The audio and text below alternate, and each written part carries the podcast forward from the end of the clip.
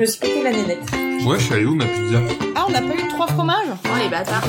Euh, j'appelle. Donc tout notre possible pour vous répondre au plus vite. Et si tu te foires, Je m'en fous, je m'appelle Léo. je voulais pas que tu l'entendes. Qu'il soit vierge. Un petit golden boy du podcast. Bienvenue. Vous écoutez Entre nos lèvres, un podcast qui raconte les vraies histoires autour de la sexualité, mais pas que. Nous sommes Céline et Margot, et aujourd'hui nous accueillons un nouvel invité, Léo. Léo a 25 ans, et avec lui, nous avons discuté de la quête de soi, des Golden Boys, des posters de charme dans nos chambres d'ados, des claques que l'on reçoit parfois, mais surtout, de courage et d'émancipation. C'est parti. Alors, est-ce que ça te plaît d'être un homme? Je pense qu'aujourd'hui, oui.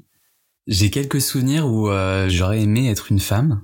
Et en fait, j'ai souvent tendance à me déguiser en femme.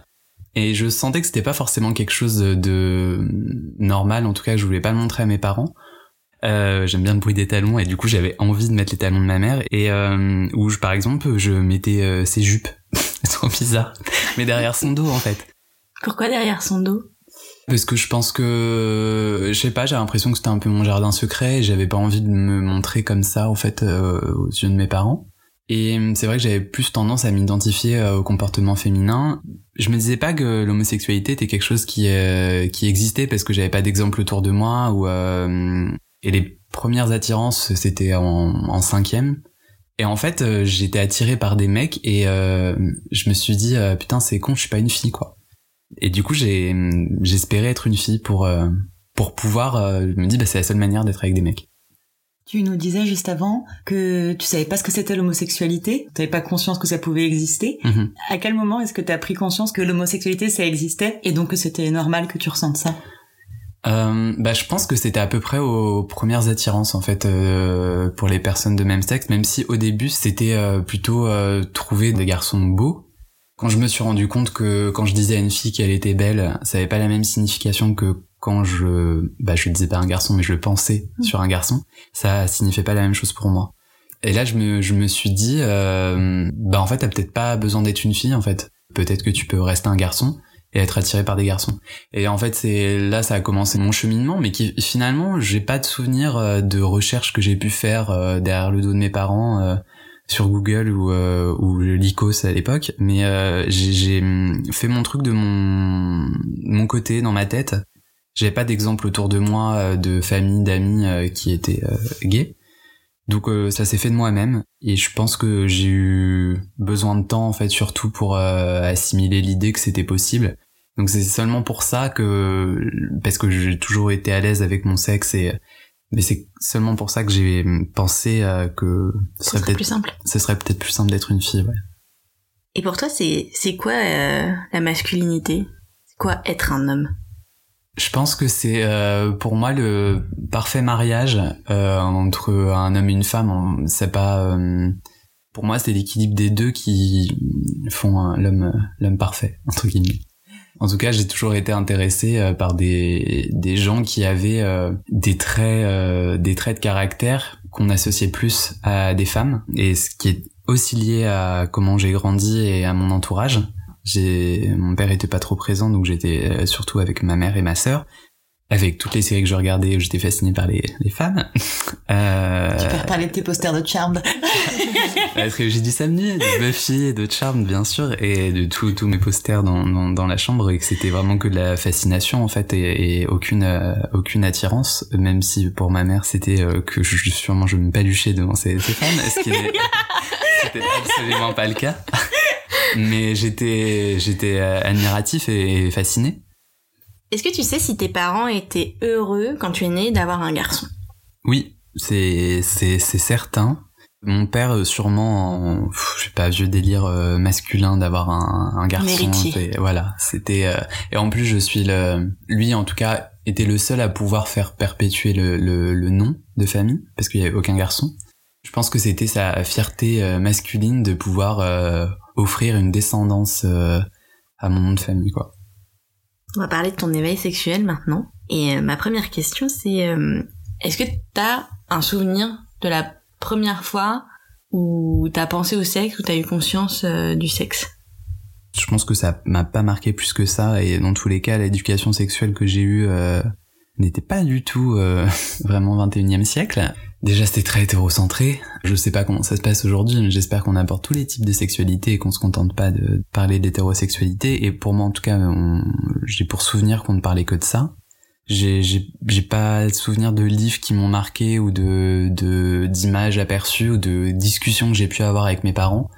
Ça s'est fait de moi-même et euh, j'ai pas eu besoin d'avoir des réponses tout de suite en fait. Et c'est à quel âge tu te souviens que t'as découvert l'existence de la sexualité? C'est peut-être pas le cas, mais je rapprocherais sûrement ça du moment où j'ai commencé à découvrir la masturbation, je pense. J'avais, c'était à la fin d'un cinquième.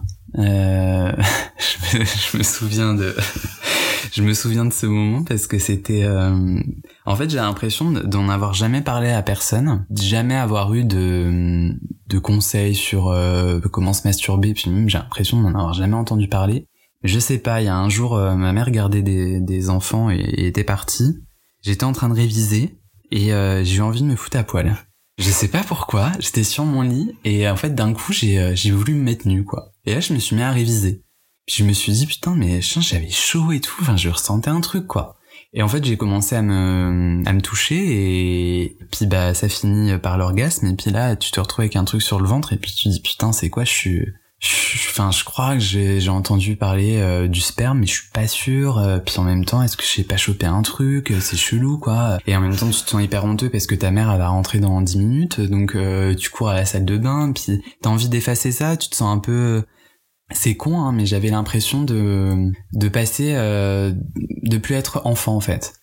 J'ai l'impression de qu'il y a un truc qui s'était brisé, quoi. Et je me suis dit putain merde, non, ça a pas. Je pensais que ça allait durer plus longtemps euh, ma mon enfance. Et c'était assez euh, c'était assez étrange. Et mais en même temps ça faisait du bien donc euh, t'avais envie que ça t'avais envie de le refaire et t'avais envie que ça continue. Enfin quand quand tu es en train de de découvrir, enfin franchement je me branlais tous les jours je pense parce que euh, je sais pas t'a- t'apprends et puis t'es t'es super euh, super chaud tout le temps. hein. du coup t'as besoin d'assouvir ça et puis tu te retrouves avec euh, avec ta poubelle euh, remplie de mouchoirs et puis euh, puis après tu vois les poubelles euh, enfin les mouchoirs qui étaient dans ta poubelle dans la poubelle principale et là tu dis putain ouais en fait euh, c'est un peu chelou quoi parce que euh, du coup ta mère euh, ramasse tous tes mouchoirs et je me suis dit quand même euh, elle doit se poser des questions quoi c'est pas normal que que ton fils se mouche euh, 50 fois par semaine quoi En même temps, elle devait probablement se douter de ce que c'était. je pense, mais en même, ça rejoint ce que je disais sur l'enfance, c'est que j'avais pas envie qu'elle, euh, je voulais absolument pas avoir ce genre de discussion avec elle parce que j'avais pas envie que son regard change sur moi. Donc je préférais me dire, elle ramasse mes mouchoirs et puis elle croit que j'ai le rhume et puis c'est pas grave. Alors que c'était sûrement pas le cas. Est-ce que tu te souviens si tes parents ils étaient plutôt ouverts euh, sur le sujet ou plutôt fermés? Euh, je pense qu'ils étaient plutôt mal à l'aise. Je me souviens pas avoir eu de discussion avec eux euh, pour parler de sexualité. Et dans, dans cette idée, je me souviens quand j'ai j'essayais de, de me découvrir, j'avais j'essayais de trouver des images excitantes sur internet pour euh, bah, découvrir un peu comment ça se passait chez les autres et euh, et en fait je faisais ça sur le PC familial sans penser à l'historique de recherche.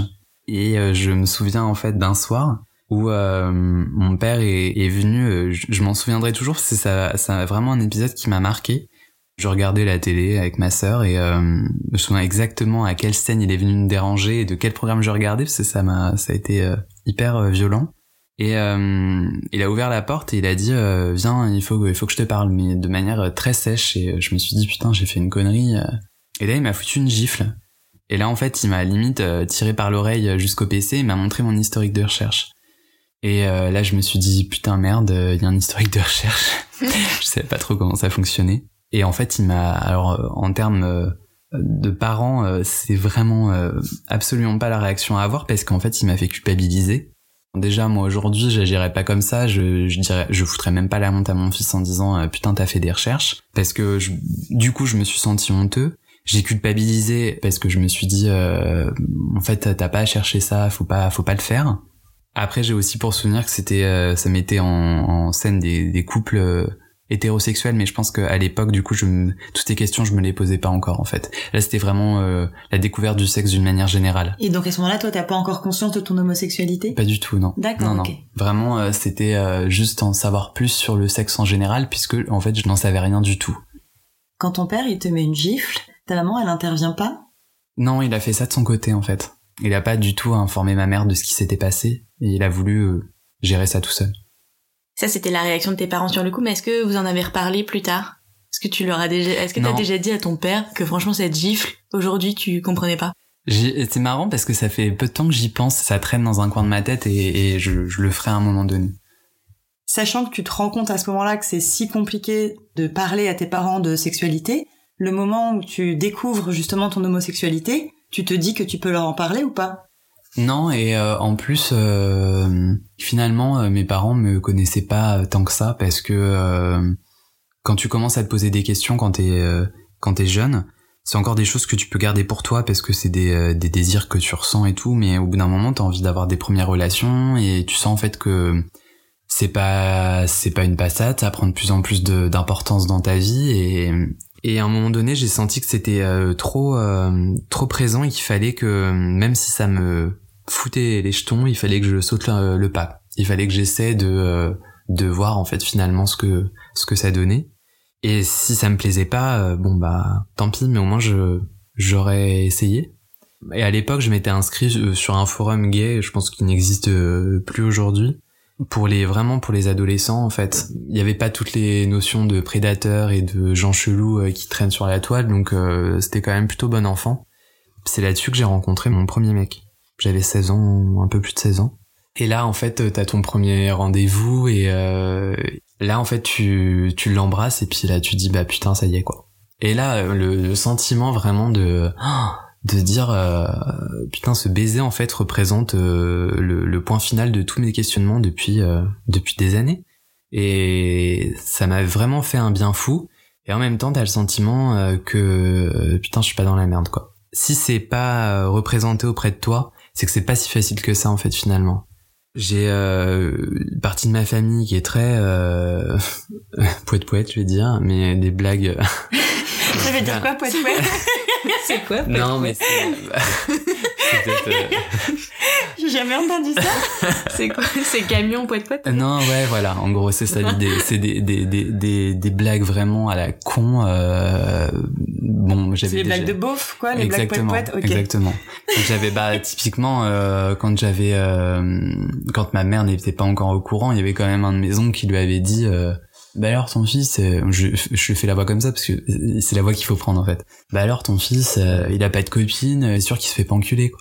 Puis là, euh, voilà, ça c'est typiquement une partie de ma famille. Donc ça en fait c'est aussi un climat dans lequel j'ai baigné, de repas de famille où t'as des blagues. euh, bon bah forcément t'as tout qui passe, hein, les blagues racistes, les blagues homophobes euh, au fin fond de la campagne. euh, et euh, bah là tu dis putain c'est c'est c'est pas simple. Et et après aussi au lycée où t'as des des mecs à la con euh, qui te font des remarques euh, au détour d'un couloir de est-ce que tu suces ou des trucs comme ça ou euh, bah tu traînes beaucoup avec des filles et bah quand t'es petit euh, on croit que t'as un, harem et que du coup euh, t'as plein de choix dans les meufs. Et puis finalement en fait quand tu grandis c'est plutôt ah bah en fait il est pédé. Mais du coup tout ça finalement t'embrasses un mec et tu dis putain chouette je, je sais enfin qui je suis. Et en même temps tu sais que ça va être un chemin de croix et que ça va pas se faire si facilement. Et alors finalement, c'est qui la première personne à qui t'en parles? C'est ma meilleure amie d'enfance, mais euh, j'ai dû en parler.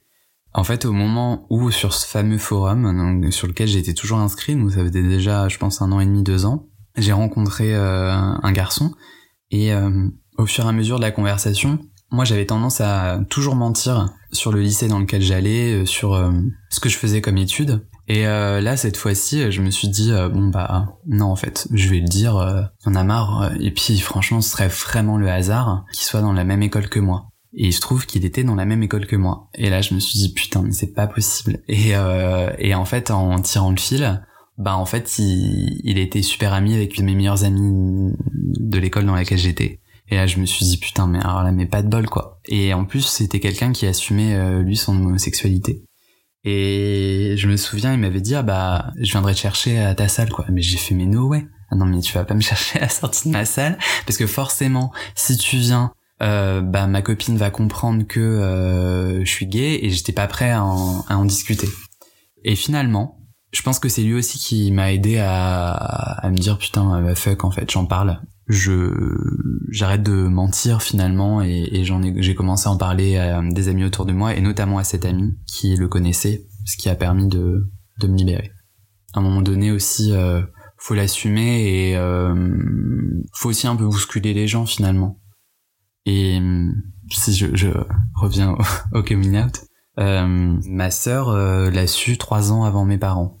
Donc je leur je l'ai fait un peu lâchement. J'aurais écrit une lettre et, euh, et je suis parti en vacances en plus. Et j'ai chargé ma sœur de la donner à mes parents.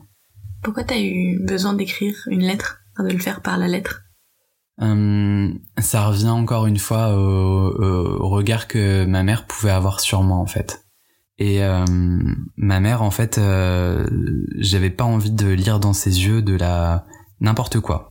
J'avais pas envie. De... Je savais que j'allais pas lire de du bonheur. Donc j'avais pas envie de lire de la déception, la tristesse, et, et, je préférais faire ça à distance en fait.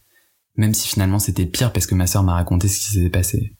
On en a parlé après au téléphone, mais c'était c'était l'apocalypse. J'avais juste pas envie de rentrer. Ma sœur me raconte que du coup ma ma mère euh, arrêtait pas de se dire mais euh, qu'est-ce que j'ai fait euh, Que mon père s'est levé, a commencé à se mettre à pleurer et est parti à la cave. Et en fait, qu'il est resté euh, toute la semaine limite dans la cave. Et euh, pour la petite anecdote, je fais une parenthèse, mais du coup c'est à partir de ce moment où mon père émotionnellement s'est libéré et euh, est devenu beaucoup plus émotif, alors que lui avait vraiment un, cœur de pierre. Mais euh, ça a été quand je prends le train pour voir mes parents, euh, où je repars, mon père il a les larmes aux yeux à la gare, ce qui n'est jamais arrivé en fait. Ou quand je me suis séparé de mon mec, il pleurait au téléphone avec moi. Bref, ça c'est à partir du coming out qui a permis ça. Donc ça c'est le, le, côté positif, mais c'est la, la, la, conséquence qui a mis des années et des années à, à arriver.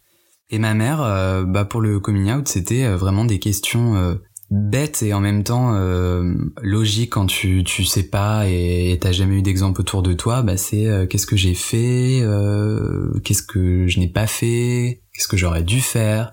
Et quand je suis rentré, elle m'a dit quand même plusieurs choses assez dures elle m'a, elle m'a dit euh, notamment, euh, bah quand ta sœur nous a donné la lettre, euh, on pensait que t'avais mis une fille enceinte et limite on aurait préféré.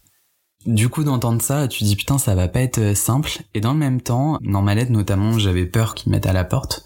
Et ma mère m'avait quand même dit, c'est hors de question en fait, hein, t'es notre fils et ça, ça arrivera jamais. Donc il y avait quand même cette dimension de, on a envie que ça s'arrange. Ça mettra du temps, mais on a envie que ça s'arrange. C'est, on a envie de prendre le temps d'accepter la situation ou enfin quand tu dis que ça s'arrange ça sous-entend qu'il y a un problème en fait. Bah en fait je pense que ma mère euh, espérait que ce soit une passe. Donc en fait elle disait ça va s'arranger. On va régler ça en famille. Et euh, on va pas te faire exorciser mais ouais voilà on va on va t'exorciser on va arranger la situation. on va te remettre dans le droit chemin. On va te mettre des posters de filles nues partout. Ressort tes posters de charme. Et là, quand il y a un sein dénudé, ça te fait rien? Non, c'était pas. Euh, je pense que c'était au début euh, de. Euh, il y avait beaucoup de remarques sur c'est une passe et ça ira. Et euh, ce qui m'a beaucoup touché, c'est qu'elle a commencé à se documenter sur le sujet. Elle, elle achetait des livres, elle regardait des documentaires à la télé, elle lisait des articles. Elle avait en fait besoin de se nourrir de tout ça et de comprendre en fait comment ça se passait et euh, de comprendre ce qu'était l'homosexualité finalement. Je sentais en fait chez elle une, ouverture d'esprit euh, de plus en plus grande et ça allait, c'était des choses très maladroites qui me faisaient rire, mais euh, c'était euh, ah, euh, je tombais sur l'épisode de Plus belle la vie et il y avait un couple gay et franchement c'était tout à fait normaux et où c'était je suis au resto j'ai vu deux lesbiennes elles avaient un enfant puis l'enfant franchement il avait l'air de bien se porter enfin c'est mignon c'est mignon. Euh, bon quand ça arrive 20 fois dans le mois c'est un peu énervant mais je j'étais patient parce que je, je savais qu'il y avait un cheminement à faire. Ce qui a aidé et là je reviens je suis un peu décousu je reviens à mon à mon ex ils l'ont rencontré en fait euh, au bout de quelques mois. L'acceptation en fait s'est faite aussi parce que moi je passais beaucoup de temps chez lui et à un moment donné ma mère m'a dit écoute euh, c'était dernières années d'études, tes dernières années où t'es chez nous et ça me frustre en fait de pas pouvoir te voir donc il pourra venir à la maison. Et là en fait il a commencé à venir de plus en plus Et mon père a commencé à sortir des bouteilles de vin, au début des piquettes, de la piquette, et puis après en fait des, des bouteilles de plus en plus bonnes. Et là, en fait, tu sens qu'il accepte et que ça se passe bien. Et en fait, ça s'est fait comme ça, naturellement. Grâce au baromètre du vin. Quand on te sort une bonne bouteille, c'est quelqu'un de bien.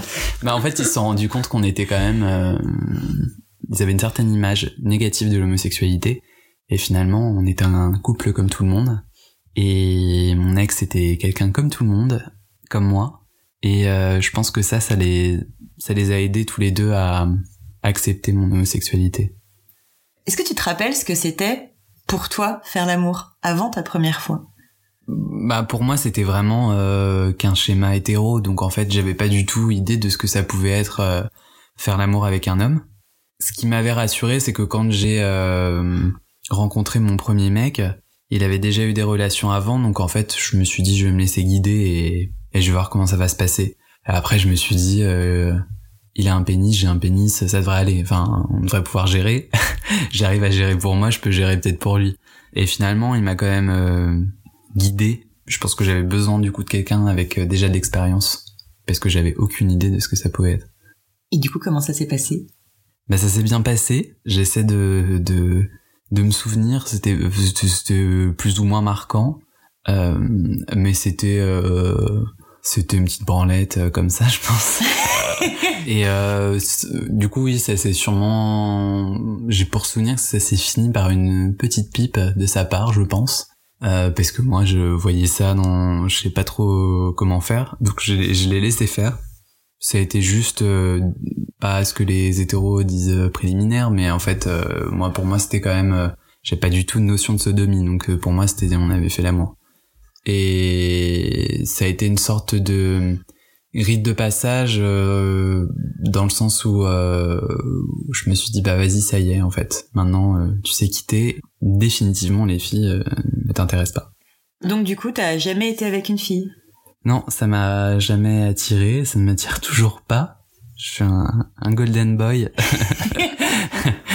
c'est-à-dire que j'ai jamais eu de relation avec des filles et euh, aucun désir ça a toujours vraiment été sur euh, une admiration euh, trouver une fille belle ou euh, attirante mais jamais dans un, un désir charnel euh, ça m'a même euh, toujours un peu dégoûté quand j'y pensais donc euh, donc ça m'a j'ai jamais voulu tenter. Est-ce qu'il y a des expériences euh, qui t'ont marqué, appris ou, ou fait grandir après? Lié à la sexualité du coup Ouais, lié à la sexualité ou à tes relations amoureuses, quoi. Enfin, après ta première fois et après ce premier garçon avec qui t'es resté cinq ans, ou même avec lui, je sais pas. Mais est-ce qu'il y a eu des expériences, ouais, qui t'ont marqué? Hum, en fait, ce qui m'a, je pense que c'est peut-être euh, peut-être bien d'en parler à un moment donné de des sodomies. on passe aux choses, sér- aux choses sérieuses. Euh, donc en fait, on, on était surtout sur euh, sur du basique et hum, c'est avec un, alors euh, je saurais pas dire le Mais qu'est-ce que t'appelles du basique? Du basique, c'est euh, les préliminaires finalement. Donc euh, Et pour toi, c'est basique? Pas pour moi parce qu'en fait tout l'aspect sodomie m'a jamais forcément euh, très attiré et pour moi euh, n'est pas un- une obligation dans une relation homosexuelle, ce qui est pas forcément le cas de. Je pense que mon avis est très minoritaire. Euh, après, euh, c'est pour ça que je dis basique, mais je pense que je me conditionne aussi à la vision générale, alors que pour moi euh, c'est en fait le majeur en fait, euh, puisque c'est ce que je fais tout le temps. Après, euh, pour tout, euh, la sodomie, j'ai commencé à, à y toucher, si on peut dire ça, souvent avec ma troisième ou quatrième relation, avec quelqu'un qui était passif, passif euh, du coup qui se faisait prendre. En fait, c'est vrai que généralement sur les applications, t'as cette notion, parce qu'on va pas se mentir, c'est quand même généralement pour du cul, et même en fait, si c'est pour des relations, c'est quand même bien de savoir euh, si t'es compatible avec un, un mec. Deux actifs, ça se fait. Je suis dans une relation euh, actuelle où on est deux actifs. Donc pour le coup, on n'a toujours pas fait la sodomie. Mais euh, c'est pas euh, non plus quelque chose qui me m'excite euh, énormément. Donc euh, je, je cherche pas et j'ai pas de frustration aujourd'hui là-dessus. Mais c'est vrai que ça peut sinon être un peu gênant. Moi, je sais que justement avec mon mec actuellement, on, s'était pas posé la question. On n'avait pas mis sur nos profils qu'on était actif passif parce que c'était sur une autre appli où il y avait pas cette notion. Et j'ai mis vachement de temps à en parler parce qu'en fait j'étais super stressé. Moi j'ai toujours été dans des relations où ça collait bien, où euh, du coup j'étais actif et j'étais avec des passifs. Et en fait euh, ça faisait 3 4 mois et là je me suis dit putain merde, on n'a toujours pas fait et en même temps je sens qu'il a un peu ses mains qui traînent autour de mon cul et ça m'inquiète un peu. Parce que t'avais jamais été passif? J'ai déjà été peu de fois. Je pense qu'avec euh, mon ex euh, de 5 ans, euh, franchement, j'ai dû le faire 5 fois à tout casser, une fois par an pour son anniversaire. à la gare. Ça ressemble à la pipe d'anniversaire euh, de la relation euh, hétéro.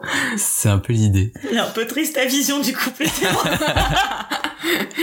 du couple hétéro pas épanoui. Et en fait, euh, je, j'ai dû le faire à peu près 5 fois, peut-être une fois où vraiment j'ai eu conscience d'avoir une prostate et que c'était vraiment euh, une partie euh, hyper euh, excitante et qui donnait un orgasme mais totalement différent. Et en fait, je, je me suis levé et putain, j'ai pas compris quoi. J'avais les jambes qui tremblaient, euh, j'arrivais plus à marcher. Et je me suis dit bon, en même temps, je vais me faire défoncer le cul, mais mais, euh, mais c'est qu'aussi, euh, je je sentais que j'avais eu des sensations totalement différentes en fait. Euh, De celle de l'éjaculation. mais totalement. Après, euh, t'es tellement à un summum d'excitation que généralement ça se déclenche euh, à peu près en même temps. Mais en fait, euh, tu peux euh, avoir déjà éjaculé et y avoir un summum de l'orgasme euh, anal après, euh, ou l'inverse. Alors c'était chouette, mais en même temps, bon, fallait, c'était un peu dur pour pouvoir euh, arriver jusque là, donc euh, j'ai pas eu envie de renouveler l'expérience énormément de fois. J'ai jamais eu le désir d'être d'être passif parce que je me suis retrouvé avec des mecs qui s'étaient déjà définis eux. Donc du coup, je me suis dit bon bah on va être actif. Bah en fait finalement actif, euh, bon bah tu rentres dans un trou donc euh, ça va, ça fait pas hyper mal. Il y a pas autant d'engagement qu'en étant passif. Donc je me suis dit bah ouais chouette en fait. Et avec mon mec actuel, du coup qui s'est révélé euh, être actif aussi parce qu'on a forcément eu la fameuse discussion. euh, peut-être que ça va capoter parce qu'en effet deux actifs ensemble ça peut peut-être pas le faire alors que euh, tant que ça se passe bien et tant qu'on trouve notre plaisir tous les deux euh, actuellement il y a la sodomie n'est pas une obligation et après euh, on s'est dit tous les deux qu'on c'est un peu horrible à dire mais on ferait des efforts pour que Que chacun y trouve son compte. exactement et sans que ce soit forcément très régulier mais euh, une fois par an à l'anniversaire à la rigueur mais euh, mais euh, c'est quand même quelque chose d'important quand même finalement parce que euh, en tout cas généralement pas forcément pour euh, pour moi mais après je pense que généralement dans la communauté homosexuelle les termes actifs passifs ont quand même une importance euh, grande et je vois déjà avec un de mes meilleurs amis gay pour le coup euh, lui ne comprend pas en fait que au bout de plusieurs mois de relation avec mon mec euh, on n'est toujours pas euh, fait la sodomie parce que la sodomie euh, c'est une obligation pour lui en tant que gay. Il juge que euh, moi refusant de faire la sodomie, euh, en fait j'ai pas vraiment fait l'amour avec mon mec. Et alors que pour moi, euh, qui me complaît plus dans les préliminaires et dans cette situation et sans sodomie, euh, bah si j'ai l'impression de faire l'amour avec mon mec à chaque fois. Maintenant, on va parler un petit peu de ton corps. Est-ce que tu t'entends bien avec lui et est-ce que tu l'aimes déjà? Est-ce que je l'aime? Question difficile. Je l'aime mieux. Maintenant? Ah Oui, je l'aime mieux maintenant. Euh, je dirais pas que je l'aime complètement, mais j'ai appris à mieux l'aimer. Bah, en fait, j'ai souvent eu des problèmes de de poids. J'étais vraiment en surpoids euh, en seconde. Et là aujourd'hui, bah du coup, c'est pour ça que je, je me sens mieux dans mon corps, mais euh, mais c'est pas encore ça parce qu'on on a encore ces vieux réflexes de quand on avait euh, du, du poids en trop et dans lequel euh, dans un corps dans lequel on se sentait pas à l'aise. Du coup, euh, on se perçoit encore euh, peut-être différemment que la manière dont les gens me perçoivent aujourd'hui. J'ai toujours l'impression d'avoir du poids en trop ou de d'avoir repris, de pas faire de pas faire assez de sport parce que en fait finalement je suis déjà passé par là, c'est déjà revenu et t'as tellement peur que ça revienne à nouveau que euh, Tu des t'angoisses f- ouais tu t'angoisses Parce, c'est parce que moi aujourd'hui je te vois très mince. Oui, mais euh, ouais, on, ouais, mais du coup on n'a pas la même vision des choses. Le corps, euh, je me sens peut-être un peu mieux, mais dans la tête c'est pas encore ça en fait, dans l'image que t'as que t'as de toi. Qui va avec ma question d'après. Est-ce que tu te montres nu facilement? Hum, non. Euh, déjà j'ai vraiment du mal à, rien qu'à la plage. Je suis du genre à, à me mettre euh, si possible au bord de l'eau pour avoir le moins de chemin à parcourir et sinon avec les mains collées autour du ventre pour, euh, pas qu'on te regarde. Et, euh, et là aujourd'hui je suis dans une relation avec quelqu'un qui me met vraiment en confiance, qui me montre, qui me désire et euh, passe son temps à me dire qu'il me trouve beau et, et, et à se foutre de ma gueule quand je me plains de mon corps. Donc je pense que ça aide et je sens une évolution quand même. Donc c'est pour ça que j'apprends à aimer mon corps. Je suis pas encore à l'aise à montrer vraiment dans l'intimité. Obligé de faire l'amour euh, euh, dans l'obscurité euh, ou euh, le moment gênant quand tu te lèves avec du sperme sur le, le ventre et puis je te dis regarde pas, regarde pas en courant jusqu'à la salle de bain. Euh, et puis lui qui tout mignon répond mais moi j'ai envie de te regarder, enfin je t'aime et machin. Me dit oui bah on, on verra dans dans dix ans. Mais euh, mais je, suis- je suis pas prêt encore. Mais en fait c'est par des petits des petites paroles comme ça, des des actes et la, la manière euh, dont il a de me regarder, la manière dont je me sens dans ses yeux.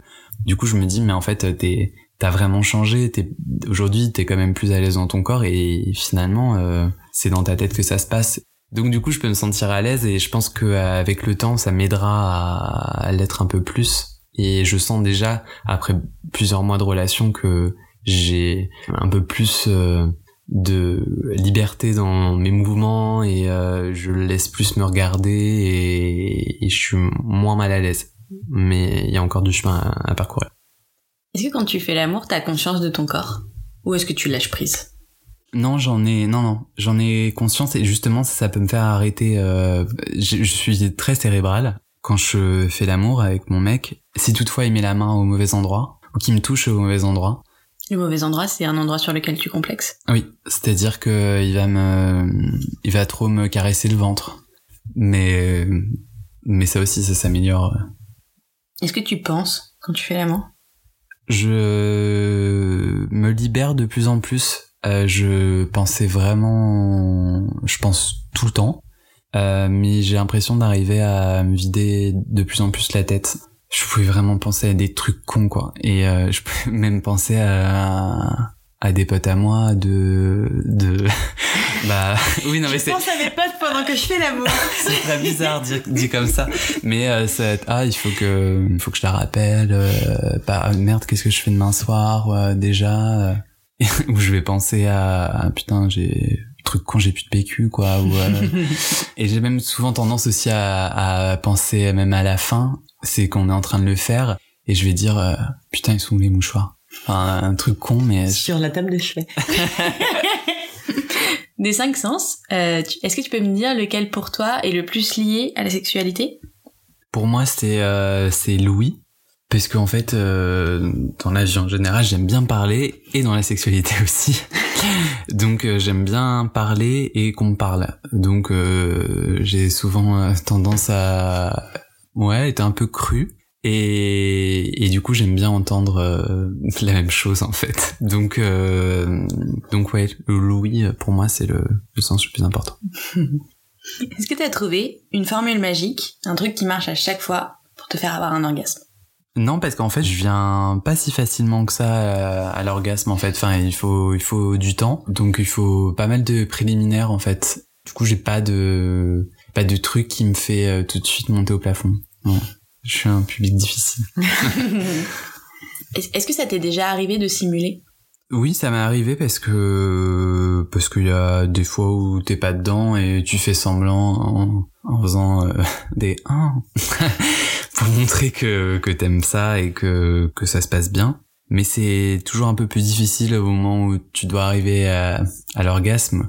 T'as quand même du mal à sortir et c'est quand même difficile. Ah, finalement, en fait, ça se termine toujours en euh, laisse-moi faire.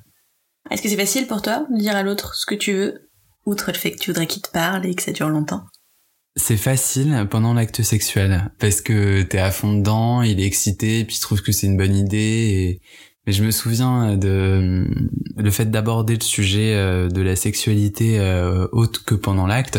Dernièrement, euh, j'ai envie de d'attacher mon mec et euh, et de le, le masturber avec un un œuf euh, un œuf en silicone en fait. Donc on, on met dedans en fait du du gel et euh, tu le branles en fait avec euh, l'œuf. Et du coup dedans t'as des petites formes pour te donner des sensations.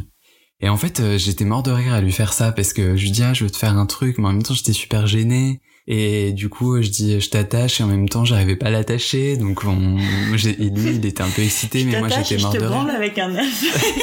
Bah moi je lui dis je te dis pas ce que je vais te faire. Et en même temps moi j'arrêtais pas de rigoler parce que je me dis c'est con quand même. Je, je suis en train de l'attacher puis ça marche pas puis après je sortais l'œuf et puis tu tu mets le gel t'en fous partout et puis ça glisse puis il tombe et puis après et en fait euh, j'étais très mal à l'aise. Et après ça s'est très très bien passé. Mais en même temps le étant donné qu'on n'était pas euh, encore dans l'acte sexuel je me suis senti con en fait et et, et alors que ça ça s'est avéré très excitant. Mais sur le moment j'étais assez gêné oui.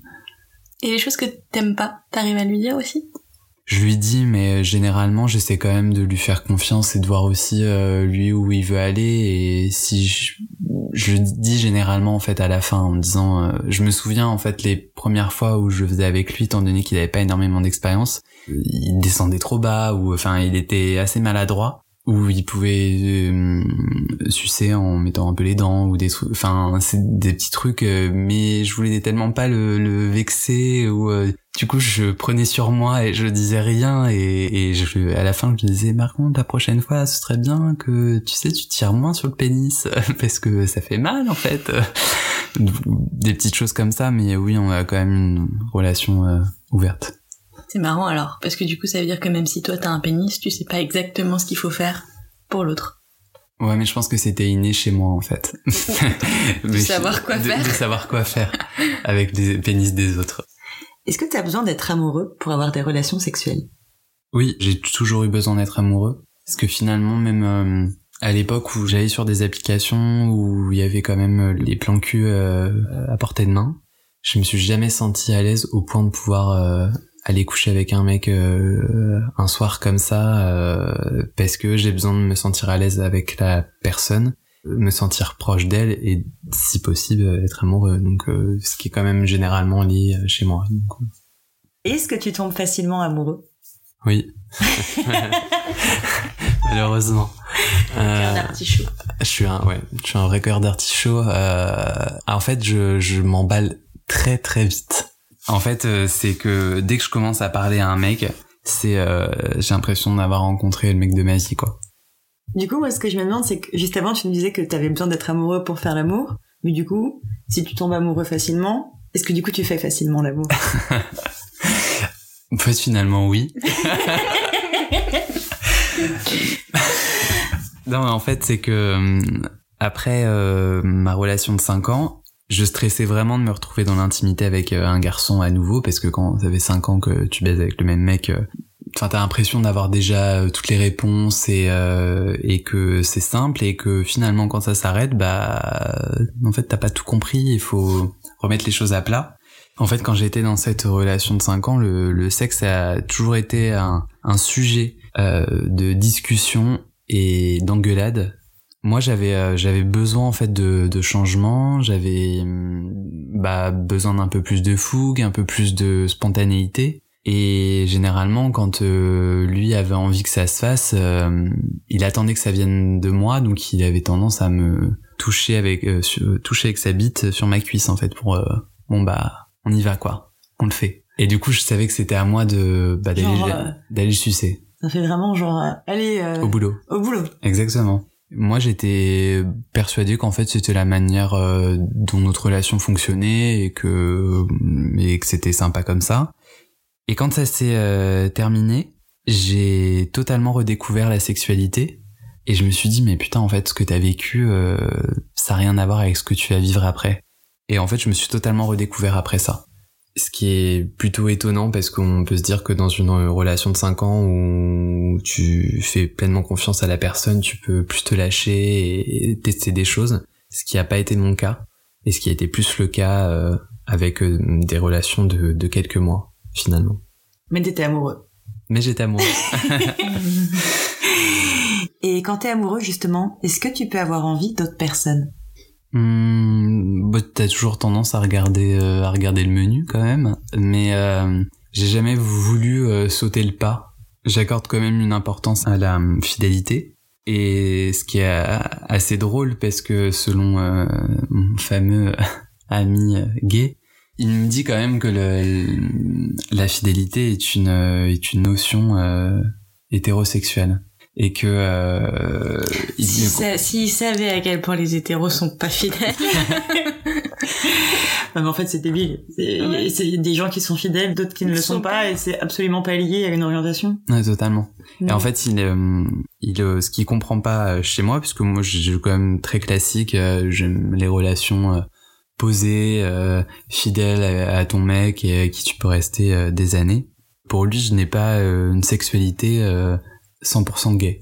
Si j'étais 100% gay, eh ben, je suis open euh, dans mes relations, donc je peux aller voir ailleurs. Je j'ai une sexualité plus débridée, je fais plus de sodomie. Selon lui, je suis totalement euh, dans un schéma hétérosexuel. Alors du coup, il a une vision très biaisée aussi. C'est un peu cliché en fait de croire Ouais. que tous les gays sont pareils. Enfin, c'est comme dire que nous, hétéros, on est tous. euh, On est tous pareils. Mm, pareils. totalement. Pour lui, euh, il, il évoque le fait que hum, notre communauté s'est battue longtemps pour la liberté et qu'en fait, je fais chier à vouloir euh, me ranger dans les euh, schémas hétéros. Parce que pour lui, du coup, tu rentres dans un schéma hétéro parce que tu ne pratiques pas la sodomie et parce que tu cherches une relation stable. Ouais, c'est l'idée, ouais. Puis je suis un gay chiant en fait finalement. Pour lui, je, suis- je suis pas le, je suis pas. euh, T'es pas fun quoi. Je suis pas fun. Bah du coup, c'est la question de la fin. Et est-ce que tu peux nous expliquer pourquoi tu as voulu venir nous raconter tout ça?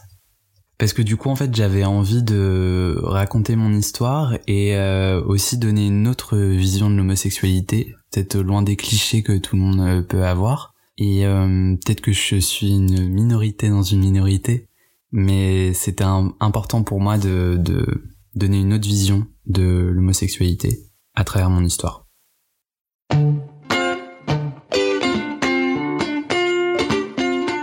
Pour ne pas rater le prochain épisode d'Entre nos lèvres, abonnez-vous à ce podcast. Vous pouvez également nous suivre sur Instagram, Facebook et Twitter, at Entre nos lèvres, ou sur notre site internet, entrenoslèvres.fr, où nous écrivons aussi. Et n'oubliez pas de vous inscrire à notre super newsletter. Tous les 15 jours, à l'annonce du nouvel épisode, on partage avec vous 5 chouettes recommandations. Des livres, des films, des articles, tout ce qui nous a plu ou touché ces derniers temps. Promis, c'est cool.